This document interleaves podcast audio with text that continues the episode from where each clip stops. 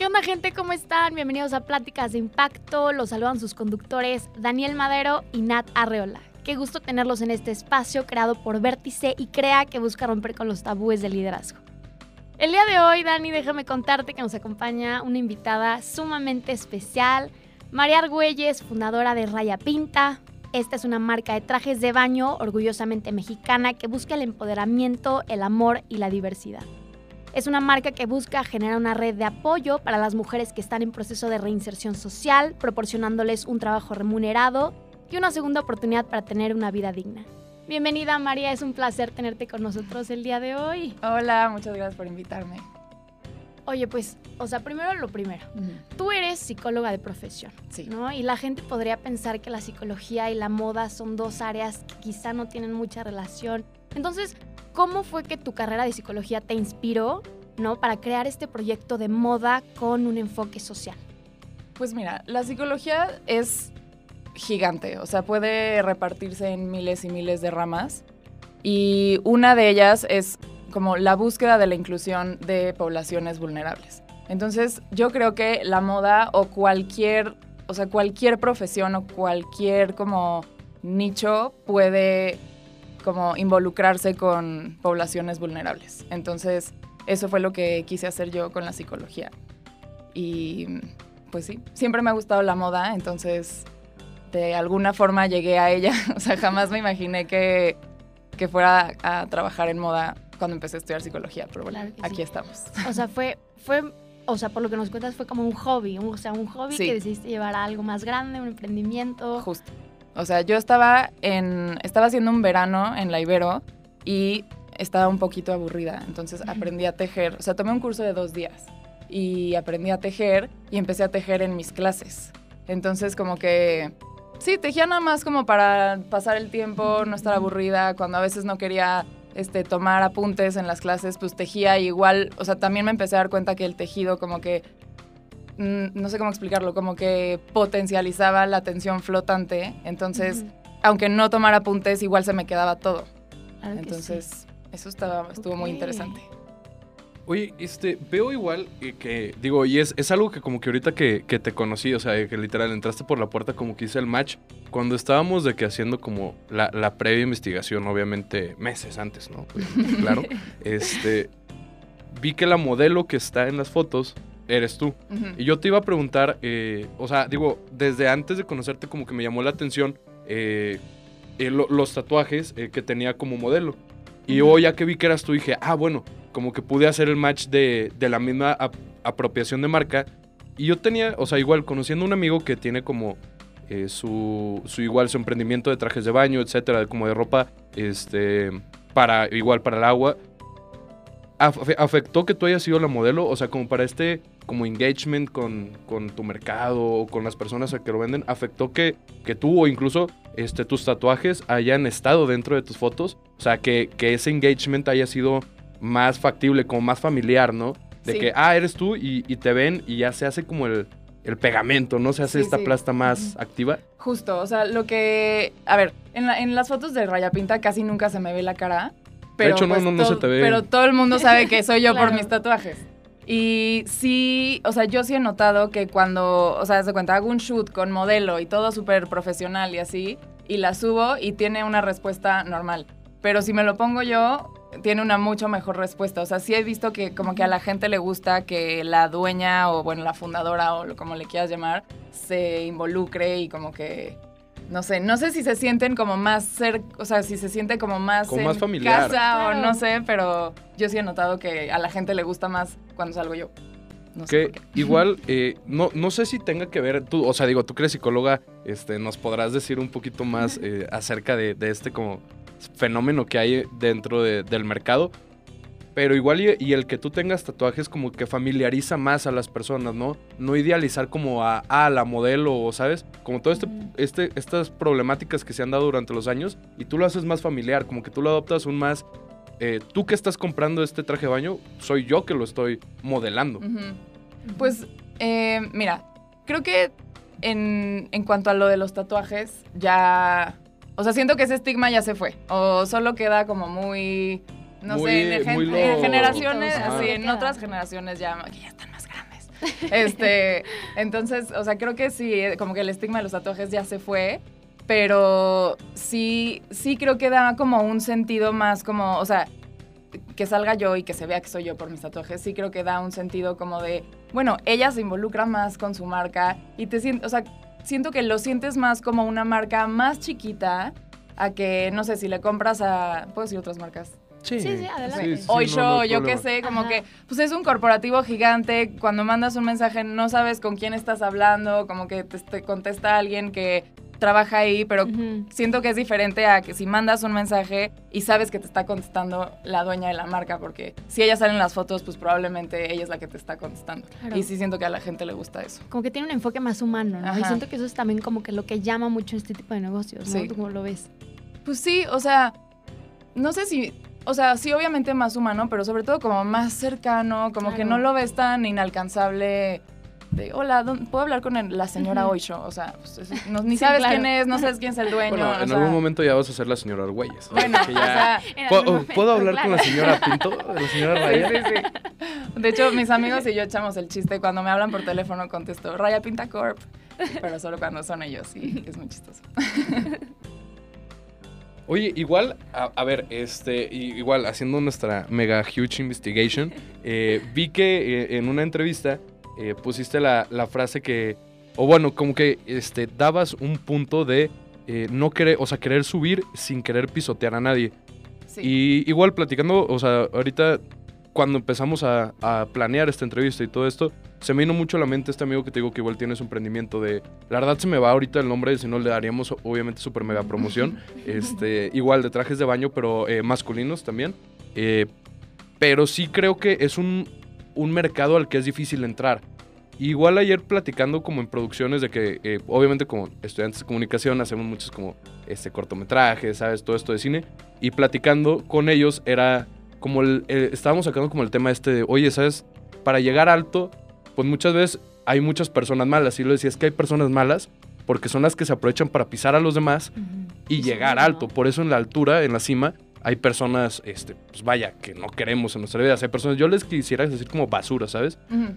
¿Cómo quisieras tú o, o cómo ves tú en esta frase que nos dijiste, de, oye, sabes que a mí no me gustaría pisotear a nadie para subir? ¿Es factible? O sea, ¿sí crees que sea, que sea posible? ¿Sí crees?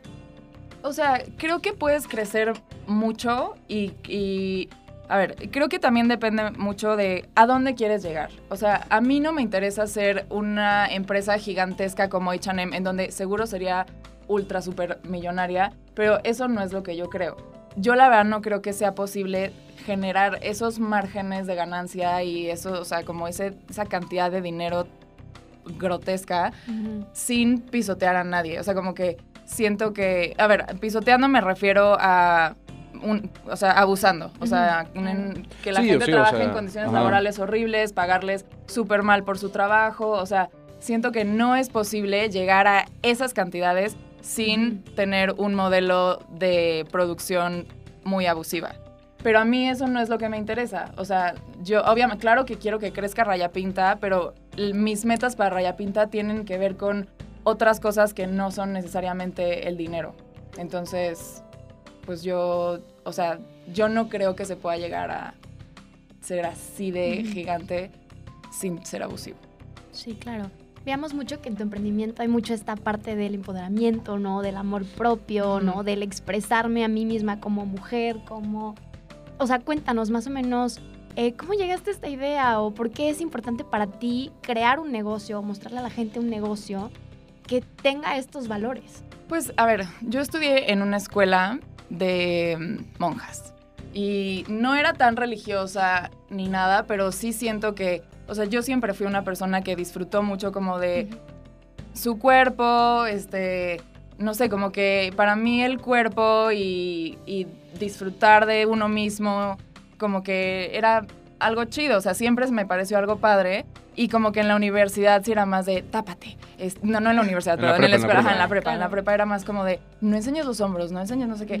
Entonces, no sé, como que yo dije, no, yo quiero que, o sea, como que quiero salir un poco de esa dinámica en donde nos tiene que dar pena disfrutar nuestro cuerpo, o sea, y a ver, si te gustas, tómate una selfie y postéala y Claro, y la que sea, soporte. O sea, como que, no sé, siento que eso es lo que yo quise con Raya Pinta. Y porque, a ver, o sea, si ya vieron los trajes, pues ya vieron que Sí, son claro, minis. claro. O sea, son de que mini tanguitas y así. Entonces, pues es para las personas que, Sí, no claro, sé, o sea, que, que se no atreven, que se atreven de- a de ponerse eso. al mundo, sí, ¿no? exacto. O sea, tomando esto en cuenta, ¿cuáles son como los, los, o sea, tus más grandes objetivos, por así decirlo? O sea, aparte de lo que nos mencionabas, y también a qué retos te has enfrentado, ¿no? Porque muchas Ah. veces vemos lo bonito y hablamos siempre sobre lo lindo, ¿no? Ah, Sí. claro, es que esto es mi marca. ¿Qué hubo detrás? Pues a ver, lo de los retos es que es como que siento que ahí se empieza a poner complicado en cuanto a lo del body positive y todo eso. Yo soy una persona flaca, este, y como todos sabemos, hay un, hay un privilegio, o sea, está el thin privilege, ¿no? Como de, de que no te afrontas a las mismas, no sé, discriminación o retos y así que una persona que es gorda. Entonces, para empezar, como que yo siempre he tratado de irme muy con cuidado en ese Claro. tema y de decir, a ver, si yo hago este traje de baño, se lo voy a poner a una chava flaca, a una chava mediana y a una chava gorda. O sea, y también como quitarle, o sea, yo he trabajado mucho en quitarle ese, eh, como que esa connotación negativa a la palabra gorda, porque es simplemente una, Una palabra, palabra, y describe y ya está. Entonces, este, no sé, o sea, sí ha habido gente que me pone como, siento que en vez de, de tratar de que tus bikinis le, le queden a todo el mundo, deberías hacer bikinis como Ajá. diferentes para cada quien.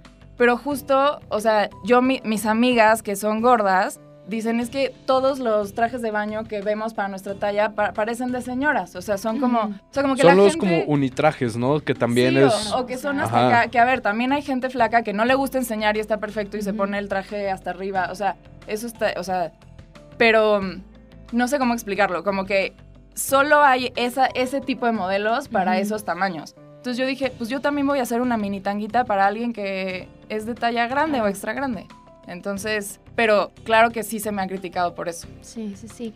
Y no sé si yo tengo la verdad o no, lo que estoy haciendo está bien o mal, pero mira, yo lo voy haciendo como... ¿Crees que el nombre Pues- Raya Pinta venga de, o, o sea, de, de este, igual co- como nos decías, ¿no? De que, oye, en la prepa me decían, no, ¿sabes? Cúbrete los hombros o cúbrete el pelo siempre recogido. ¿Crees que venga de ahí o viene de ahí el nombre Raya Pinta? No. O sea, viene de esa empatía. No, es eh, Raya Pinta es una mantarraya, que es mi mantarraya favorita. Es Ah, la raya pinta.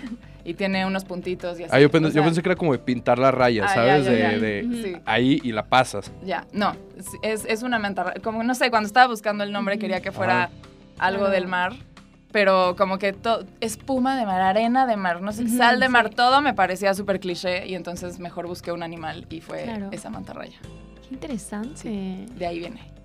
Y ahorita igual que nos contabas, obviamente la empatía que se forma con eh, pues, las modelos, o bueno, que se forma igual con, con el mercado diferentes estilos de tamaño, ¿crees que se forme también esa empatía con, con las personas, o sea, con este estilo ya de reinserción social? O sea, que tú tengas esa empatía no solamente con el mercado, sino que sabes que vamos a hacer este estilo de ropa para poder también incluir a estas personas que, Sí. que o sea, obviamente por algo que pasó en sus vidas, están donde están, pero que también son humanos, ¿no? También este, se les merece tener dignidad y se les merece que nosotros seamos empáticos con ellos. Claro. Sí. Eh, a ver, solo una vez tuve una, una situación en donde cuando estábamos en un bazar y cuando conté como no, todo es hecho por mujeres en proceso de reinserción y así, este, ah, no es cierto, ahí todavía, em, todavía producía dentro de la cárcel, adentro de Santa Marta. Antes de pandemia. Sí, antes de pandemia. Entonces, cuando dije que todo estaba producido adentro de Santa Marta, alguien me dijo como, ay, eso ya no me gustó. Ay, no, y como que le dio asco y así. Entonces, esa fue la única persona, pero en general sí creo que eh, hemos logrado eh, pues, transmitir un poquito como de empatía hacia esta población, porque siento que, bueno, es la población más abandonada del país, o sea, de verdad como que nadie piensa nunca en las mujeres, ni en proceso de reinserción, ni, en, ni privadas de la libertad.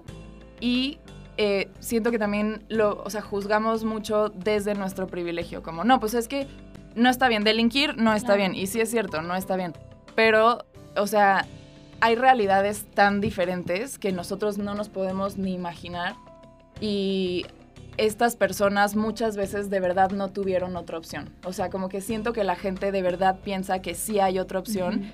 Y a veces en serio no hay. O sea, cuando eh, nacen en el círculo de la violencia y, de, pues de, la, de la delincuencia, es muy, muy difícil salir.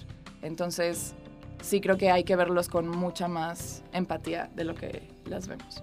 Claro, y finalmente tu proyecto, o sea, lo que ha creado es una red de apoyo, ¿no? Sí. O sea, ya ha visibilizado mucho, o sea, el tema no solo del body positive, la inclusión, etcétera, etcétera, sino también eh, la dignidad de personas que están en una situación completamente distinta a la que Sí. podríamos pensar. Sí, porque, o sea, como que siento que tenemos una, o sea, esta idea de la gente que delinque, que a veces es como, te imaginas, no sé, el güey que te asalta en... Claro. Un asesino, ¿sabes? o sea, Este, cualquier ajá. persona Ajá. que te pueda... Pero hay tanta gente en prisión que está ahí na- por defenderse de su marido golpeador Claro. o porque, no sé, el esposo y el hijo eran secuestradores y pues a ella le tocaba darle de comer. O sea, ya sabes, como que siento que, o sea, no ven que esa es una realidad completamente distinta y también todos somos un poco culpables de que sea tan injusta esta sociedad. O sea, apoyarse Claro. entre privilegiados tampoco, o sea, no sé, como que siento que también solo nos hace crecer a los que ya estábamos en un, en un lugar de ventaja y ellos nunca pueden salir de ahí. O sea, la gente de más bajos recursos y que está... Lle- ¿Llegaste a tener como esta historia este, con alguna con, con alguna mujer eh, en esta situación? ¿Sabes? Que literal sí se hizo como tu amiga y sí como que empatizaste, o sea, bueno, o sí de que como que analizaste más de fondo como que lo que le pasó y, o sea, no sé, me imagino que cuando trabajas ya en este, eh, en este estilo de, de obras, debes de tener un corazón muy grande, pero también una frialdad, ¿no? De saber que pues así es la vida y así se va a quedar, ¿no? Igual las personas que trabajan como con eh, niños o personas con cáncer o personas como ya en, en etapas terminales, como que debes de tener un gran corazón, pero debes de tener como una frialdad de decir, ¿sabes qué? Pues, pues así es y ni modo. Pues, ve, bueno, obviamente me ha pasado con todas. O sea, con todas las tejedoras tengo un vínculo súper fuerte porque tenemos, o sea, nos vemos una vez a la semana y tejemos juntas y tenemos un grupo como de tejido terapéutico en donde todas hablan, o sea, todas hablamos de nuestra vida y de lo que nos pasa y así. Entonces, pues con todas he construido un vínculo muy profundo y, y sí a veces eso me afecta, pues, bastante. Em, pero yo no, no diría que tengo, o sea, que tienes que tener frialdad. Más bien, creo que, o sea, bueno, lo que a mí me ha, me ha funcionado es que me enfoco en ver lo que, las fortalezas que sí tienen en vez de ver las que no tienen. Entonces, porque si ves lo que no tienen, te la pasas, la- o sea, vas por la vida teniéndole lástima a la gente y eso no ayuda en nada. O Sí, sea, no ayuda a mejorar la situación en la que ya Exacto. estás. Entonces es, pues sí, chance yo no estoy cambiando ni el sistema penitenciario, ni estoy cambiando la situación de violencia y de pobreza en México, pero estoy cambiando chance el mundo de 10 personas que trabajan conmigo. Entonces creo que también eso, o sea, si todos decidiéramos echarle ganitas a una causa, estaríamos, eh, seríamos, estaríamos más cerca de Sí. cambiar el mundo. Por supuesto que sí. Pero sí. Cuéntanos más sobre este grupo de tejido. O sea, ahora que lo mencionabas, queremos saber más sobre eso. Cuéntanos. Pues mira, ellas, eh, a, var- a varias de mis tejedoras las conocí dentro de prisión. O sea, yo cuando empecé, empecé dentro de Santa Marta. Ahí teníamos un grupo de, eran, eran como más o menos 11 mujeres. Y luego cayó la pandemia y ya no pudimos entrar. Pero el, justo la pandemia ayudó al proceso de algunas tejedoras. Entonces salieron libres y me hablaron y, y así empezamos a, como a tejer Ujú. fuera de prisión. Ok. Y em, luego empezó a crecer, bueno, como que se corría la voz, si, sa- si alguna salía libre me hablaban y... Que a ver, eso es reinserción social, ¿no? Eso, justo eso es la Claro. reinserción social, o sea, porque ellas salen y no tienen a nadie, el 80% de las mujeres que están en, bueno, que privadas de la libertad son abandonadas por sus familias, entonces a veces salen y no tienen a nadie, entonces como que, pues esto es un poquito un grupo que las contiene claro, y son un que... grupo de apoyo. Ajá, exacto. Em, pero bueno, el caso es que también tengo un convenio con, con el Instituto de Reinserción Social de la Ciudad de México y ellos tienen un programa en donde buscan empresas que les den chamba a, pues, a personas que salieron de, de prisión. Y, y es como un programa que dura tres meses. Entonces, durante tres meses tú las capacitas, el Ujú. instituto les paga y luego ya tú ves como empresa si las contratas o no. Entonces, Claro. así ha sido como ha crecido Raya Pinta. Entonces, algunas las conocí dentro de prisión y otras han llegado por parte del instituto. También hay dos, eh, dos chavas que son sobrevivientes de trata de personas, que ellas llegaron a, a mí a través de una fundación que se llama Sin Trata. Y, y pues ya, ese es el equipo de, de Raya Sí, Pinta. claro. Y la verdad es que ha sido muy enriquecedor ver también cómo ellas sí han hecho grupo. O sea, porque cuando estábamos, cuando estábamos en Santa Marta era muy raro, como que algunos días eran súper buenas como compañeras y otros como que se traicionaban, las, o sea, como que, no quiero decir traicionaban, pero se criticaban las unas a las otras, o sea, como que era muy raro, dependía de la energía del día lo que pasara en el taller. Como Mean Girls. Haz de cuenta. Algo así. Ah, Sí, pero versión cárcel, Ajá, sí. o sea, denso, denso. Super denso, Mean Girls. Super Mean Girls, sí. Super, o sea, muy denso.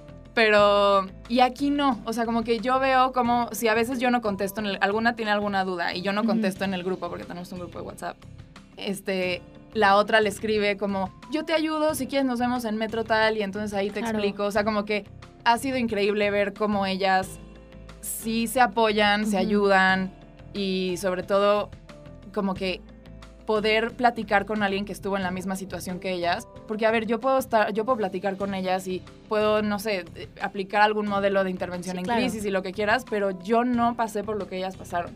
Entonces, es muy padre ver cómo pueden apoyarse desde el, como un poco desde el dolor de la otra. Sí, claro que sí.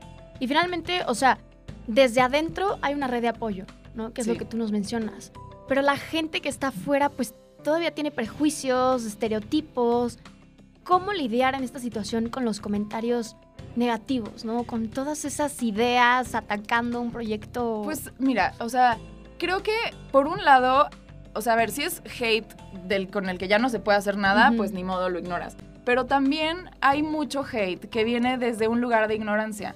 Entonces es justo como en vez de engancharte en una pelea con alguien que está ahí comentándote cosas horribles en Instagram o donde sea, eh, creo que justo puedes como informar. Y, o sea, no- nosotros hicimos unos, unos videos, o sea, hicimos como entrevistas con los testimonios de cada una, bueno, las que quisieron salir. Y creo que eso también ha ayudado muchísimo a que la gente vea que ellas son mucho más que el delito que cometieron. Claro. Entonces yo, o sea, yo diría que, inf- o sea, informando.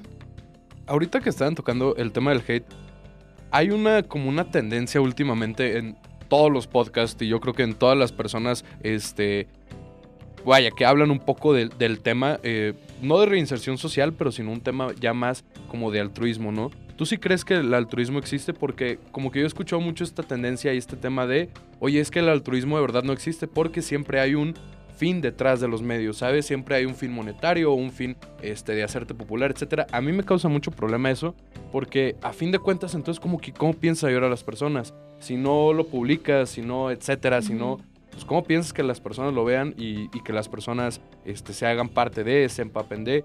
Porque luego como es de que, ay, sí, ayudaste a tal, o hiciste tal acción, o hiciste este X empre- emprendimiento, pero nada más era para tomarte la fotito, ¿no? O fuiste, este, sabes, a unas misiones médicas en donde en África fuiste a poner eh, vacunas para la malaria, etcétera, etcétera, etcétera, pero este, te tomaste tu fotito y la Sí. subiste y tiene 10 mil likes en Instagram. No sé, como que está esta disyuntiva entre si sí existe, si no existe, este, cuál es el fin, cuál no es el fin.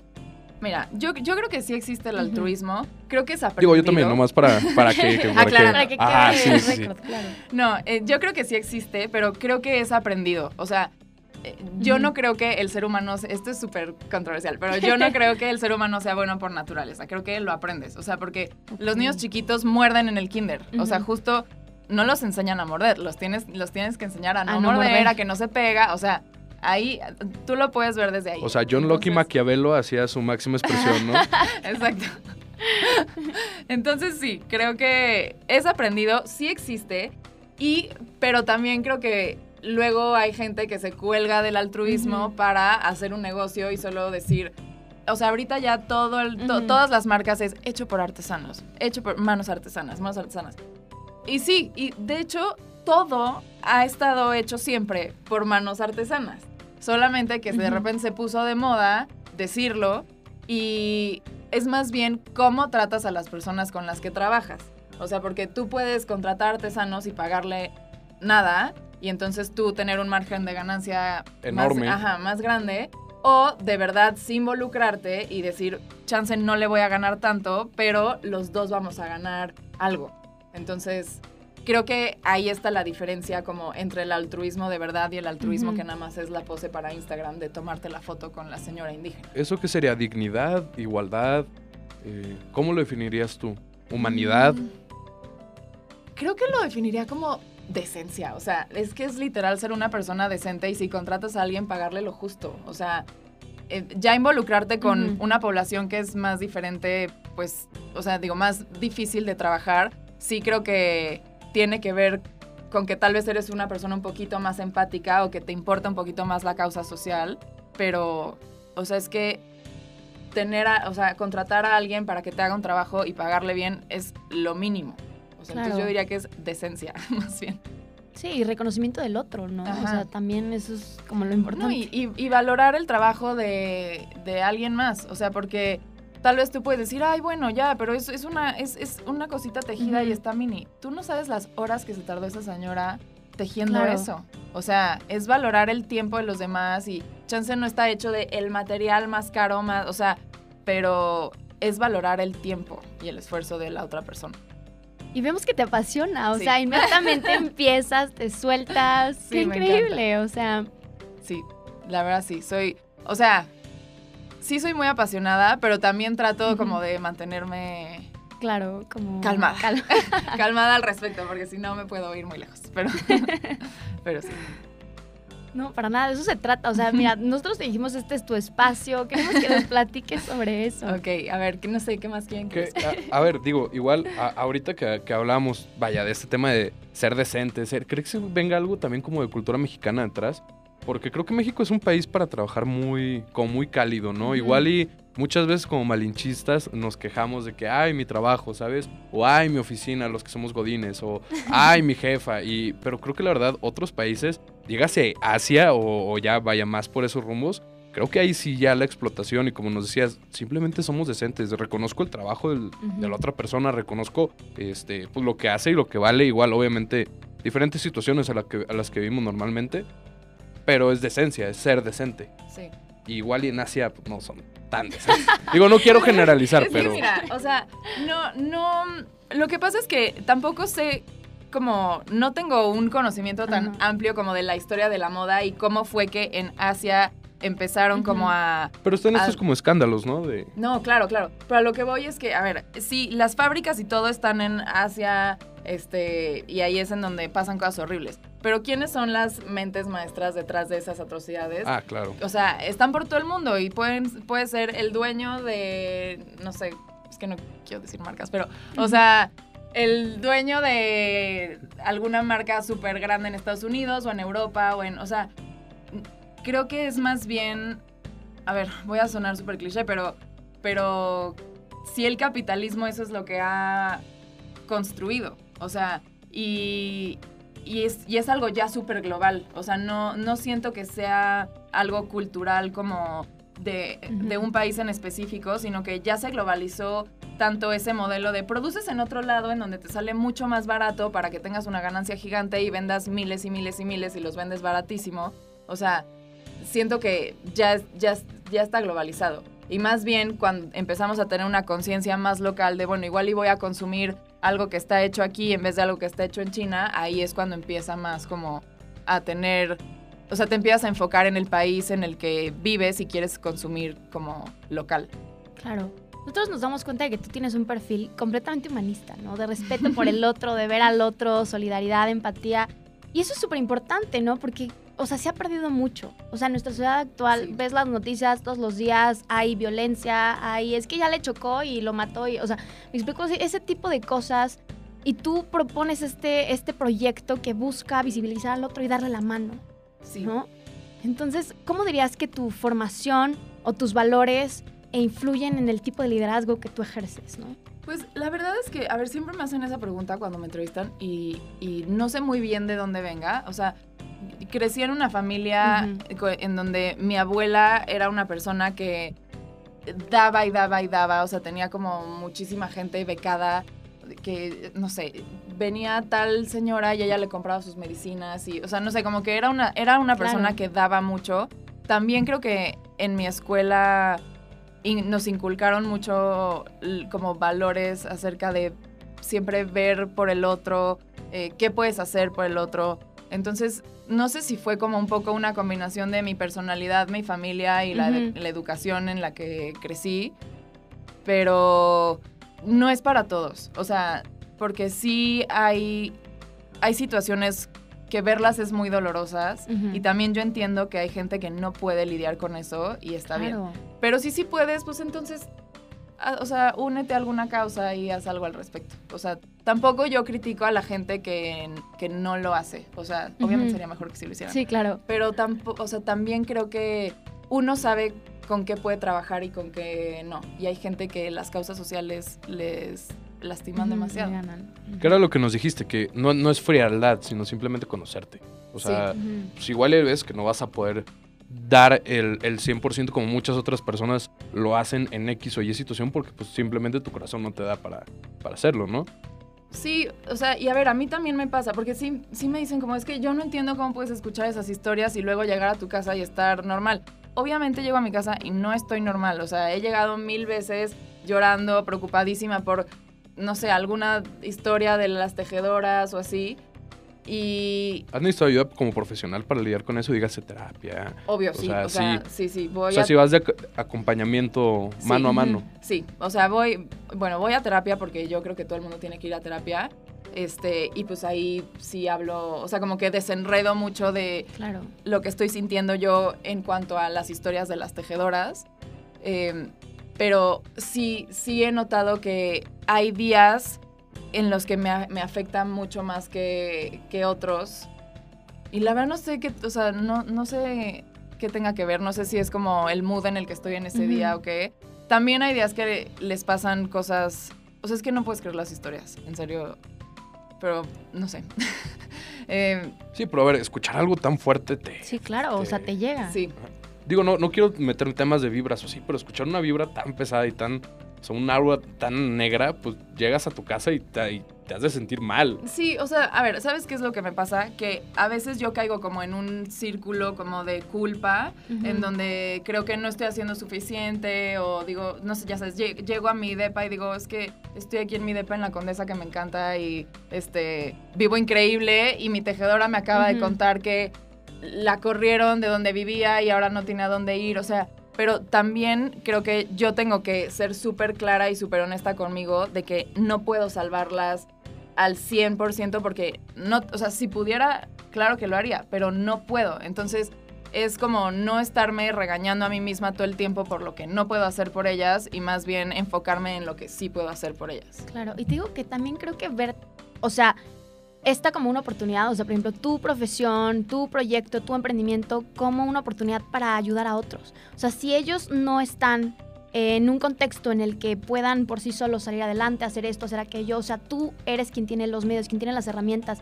y quien puede ayudarlos y apoyarlos en ese sentido, ¿no? Y creo que eso es lo más valioso de todo. Sí, es que es, es, es justo eso, o sea, es decir, a ver, yo nací en esta situación de privilegio, a ver, no quiero decir como, yo nací rica, claro, o sea, o sea. ¿por qué no? Pero, a ver, tener una familia, amor, educación y que no te falte nada en este país es un súper privilegio. Entonces, partamos desde, o sea, desde ahí, ¿no? Que yo estoy consciente de que tengo un privilegio.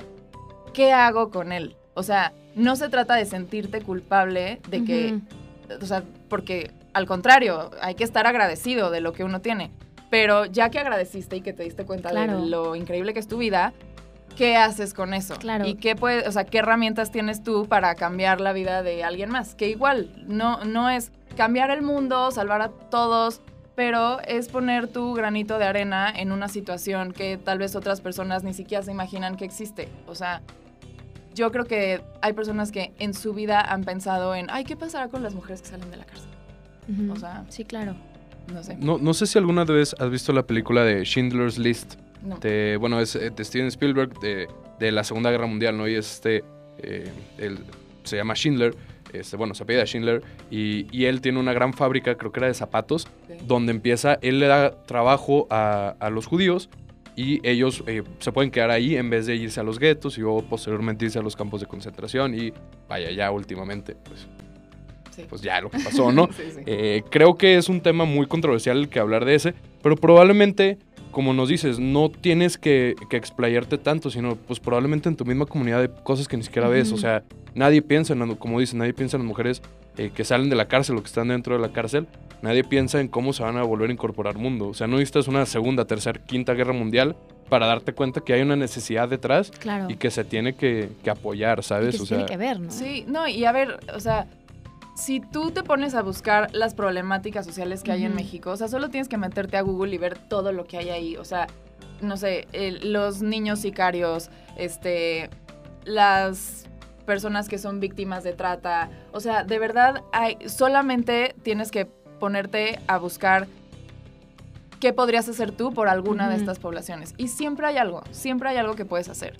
Solamente que sí, claro que es mucho más difícil. O sea, chance yo podría mandar a hacer mis trajes de baño a una maquila que igual, o sea, más barato, más, Más producción. barato. pero sería lo más mismo, ¿eh? Porque no hay forma de hacer el crochet Ajá. en, a máquina, o sea, siempre tiene que ser a mano, pero pues sería en un lugar en donde están, no sé, pues, personas sin luz ni aire y tejiendo sin ir al baño, ya sabes, o sea, como que podría hacer eso y me saldría mucho más barato, tendría siempre mi inventario completo, que ese es todo un tema cuando tienes una marca, pero pues sacrifico eso, o sea, es, es también estar consciente de que tú vas a tener que sacrificar comodidad Claro. y dinero para poder tener un emprendimiento que sea además una causa Y social. estar consciente de los demás, ¿no? Igual nos decías, no puedo salvar a todos. Al final de esta película, este, que ya acaba la Segunda Guerra, ¿no? Y eh, se, se ponen como todos los, los trabajadores que lograron quedar en la fábrica. Y, y Schindler se hinca y empieza a llorar y le, les dice, es que no pude salvar a más. Y, y todos los demás le dijeron, hiciste, o sea, hiciste lo que pudiste, ¿sabes? O sea, estuviste ahí. Sí, sí. Y hay muchos que, que pues sí, preferimos tener esa fábrica de 500 personas estando sin aire y ganar 500 veces más de lo que ganamos haciendo el crochet artesanal. Claro. Sí, pues es que yo creo que es cuestión de acomodar las prioridades que tú tienes como emprendedor. O sea, o como dueño de. No sé, es que ni siquiera como emprendedor, o sea, como persona que tiene a alguien más a su cargo. O sea, como dueño de un negocio, dueño de una empresa. O sea, es ponerte. poner en orden como tus prioridades y pues a veces eso no, es- no significa el bienestar de la gente que trabaja contigo, pero yo creo que no hay nada más egoísta que eso. O sea, siempre tienes que poner primero la salud mental y el bienestar y, no sé, de la gente que trabaja contigo. Y no necesariamente tiene que ser alguien de una población marginada, o sea, es nada más tratar bien a la gente con la que trabajas. Sí, claro.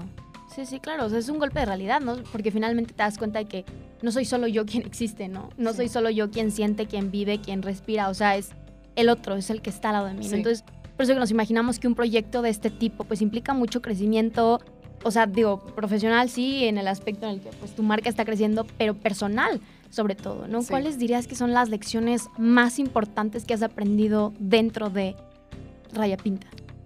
Uf, miles. Pero bueno, la, o sea, la primera sería que he aprendido a ser súper agradecida. O sea, y de verdad yo creo, justo estaba platicando con un amigo ayer de eso, que yo sí creo que la clave de, la, de ser feliz es ser agradecido. O sea, si tú te das cuenta de todo lo que tienes, siempre hay algo que no vas a tener. Entonces, si estás enfocado en lo que no tienes, nunca vas a ser feliz. Pero si ves que tienes mucho más que sí tienes que de lo que no tienes, porque todo el mundo tenemos mucho. O sea, entonces yo creo que eso es algo que he aprendido, o sea, hasta a ser agradecida y que también, o sea, la felicidad del otro también te hace feliz a ti. O sea, yo cuando veo a mis tejedoras que por fin les salió algo que antes no podían hacer y así, o sea, es increíble, es un sentimiento increíble. Y a ver, es de dos segundos que ella dijo, ay, ya me salió. O sea, y, y chance... Como la realización. Ajá, Claro, la sea, satisfacción, ¿no? Y se siente increíble eso. Y, y también el día que hicimos las entrevistas, que escuché cómo ellas hablaban de Raya Pinta, o sea, yo de verdad no tenía idea qué significaba lo que significa para ellas. O sea, una de ellas está comprando un terreno. Y yo, wow, o sea, ni yo, ya sabes, o sea, como que dije, wow, que ella está pudiendo, pudiendo tener esta posibilidad que fuera, o sea, fuera de un modelo de inclusión no podría tener.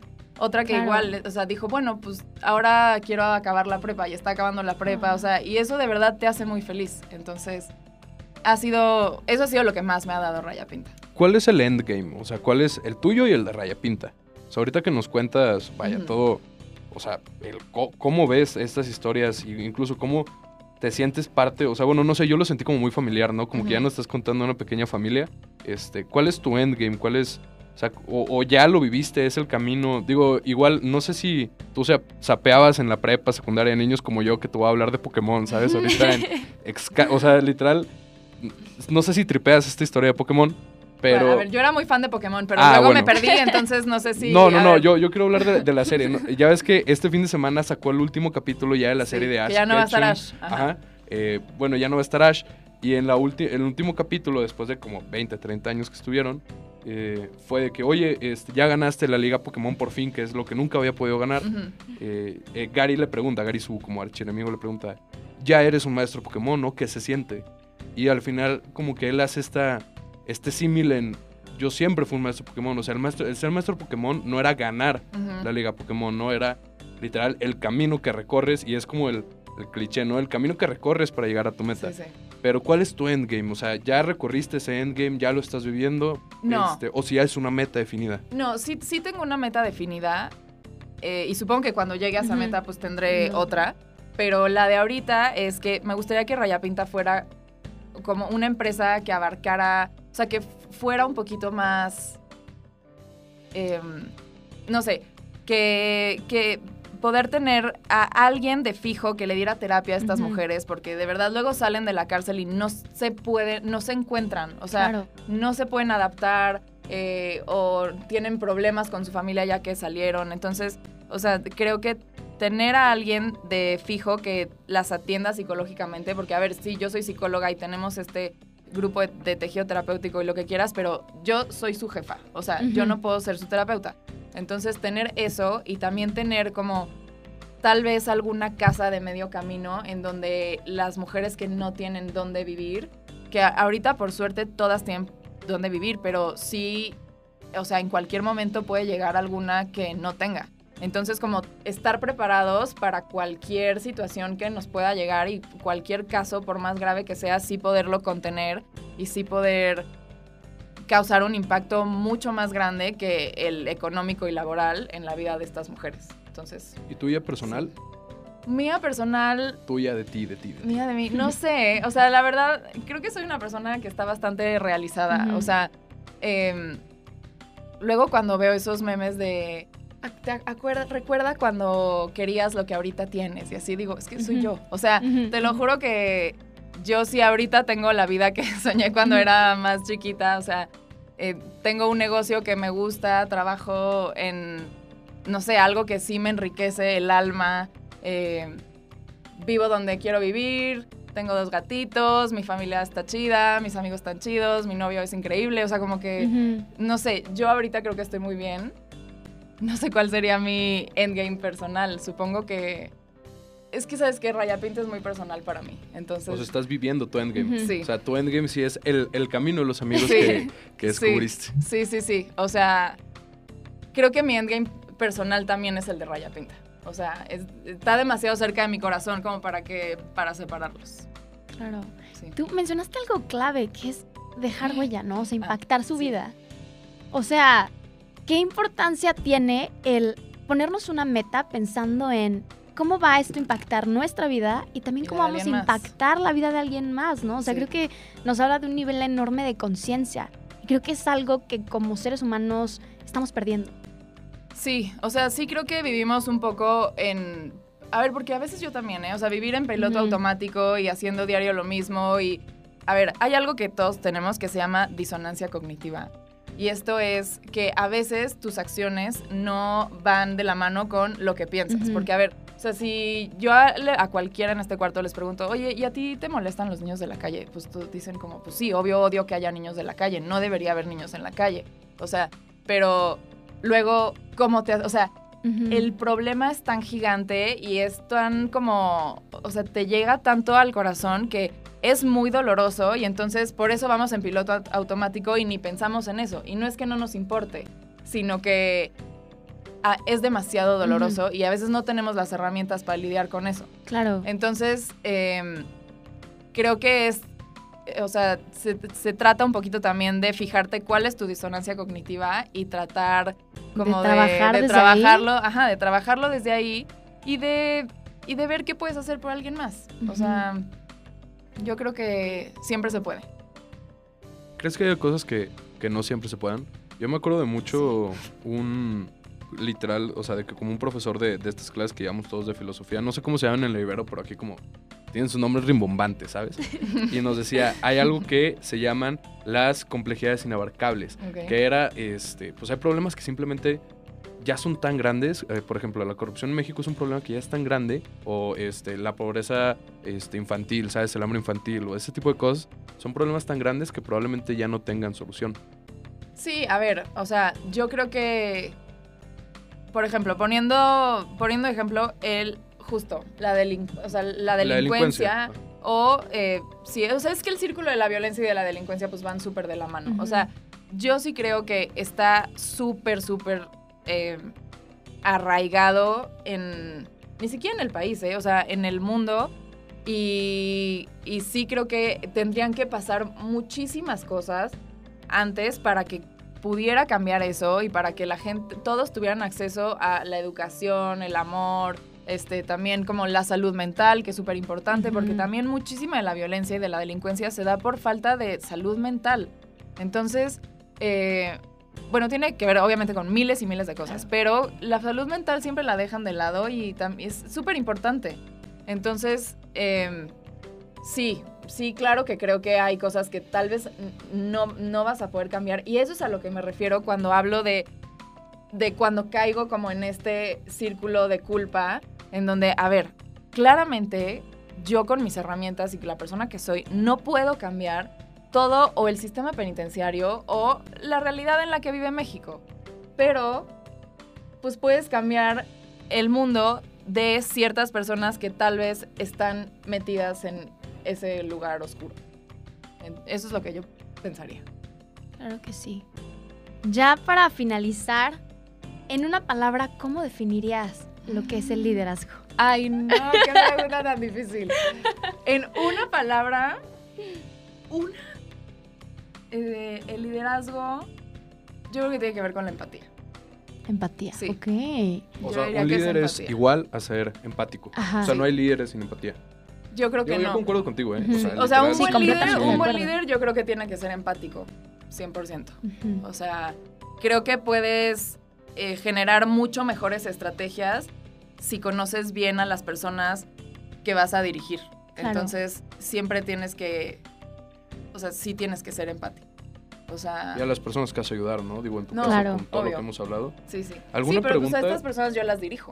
O sea, Ah, sí, bueno, claro. al sí. final, o sea, sí, al final yo soy su, soy su jefa y soy su Claro. líder. Entonces, ¿Alguna pregunta que le quisieras dejar al siguiente invitado? Que creo que nos hicieron hoy como muy hincapié en... En, en dejar ajá. unas preguntas. Pregúntenle, no para hayan hecho a los demás invitados la pregunta. Ok. Dejen- ok, eh, al siguiente invitado yo creo que deberían preguntarle... Yo, para que producción. No, no De que sí estamos ahorita, preguntando. Ahorita anotamos nosotros, ahorita anotamos O nosotros. sea, si yo, o sea, a ver, em, si yo, si yo fuera la siguiente invitada. ¿qué me gustaría que me hubieran preguntado? Sí, claro. Igual yo hablando de Raya Pinta y así. ¿O qué tú le preguntarías al siguiente invitado? Al siguiente invitado. Pues creo que igual y eh, buscaría un poquito más como saber eh, el origen de su proyecto y que empiece a contar a partir de ahí. Eso sería lo único, yo creo. Y fíjate qué interesante, porque nos han dado ya de todo tipo de enfoques y no nos habían hablado de empatía. Y No. creemos que es algo central, o sea, No, aquí ¿cómo? el liderazgo Sí, en la náhuatl es así de que es ver al otro, es entenderte a ti mismo para poder entender al otro, ¿no? Entonces, sí. gracias por mencionarlo, porque es un punto clave de... Yo creo que es muy importante. Bueno, pues... Sí. María, muchísimas gracias por No, gracias a acompañarnos el día de hoy. De verdad que fue valiosísimo lo que nos dejaste, Gracias. o sea, en esta plática. Y pues esto fue Pláticas de Impacto. Muchas gracias por acompañarnos una vez más. Nos despedimos desde la Universidad de Anáhuac. No se pierdan el programa de la próxima semana con nuestro invitado Rubén Ocampo, comandante de los equipos A320 en Volaris. Recuerden seguirnos en Instagram como vértice-anáhuac y crea Anáhuac. Hasta la próxima.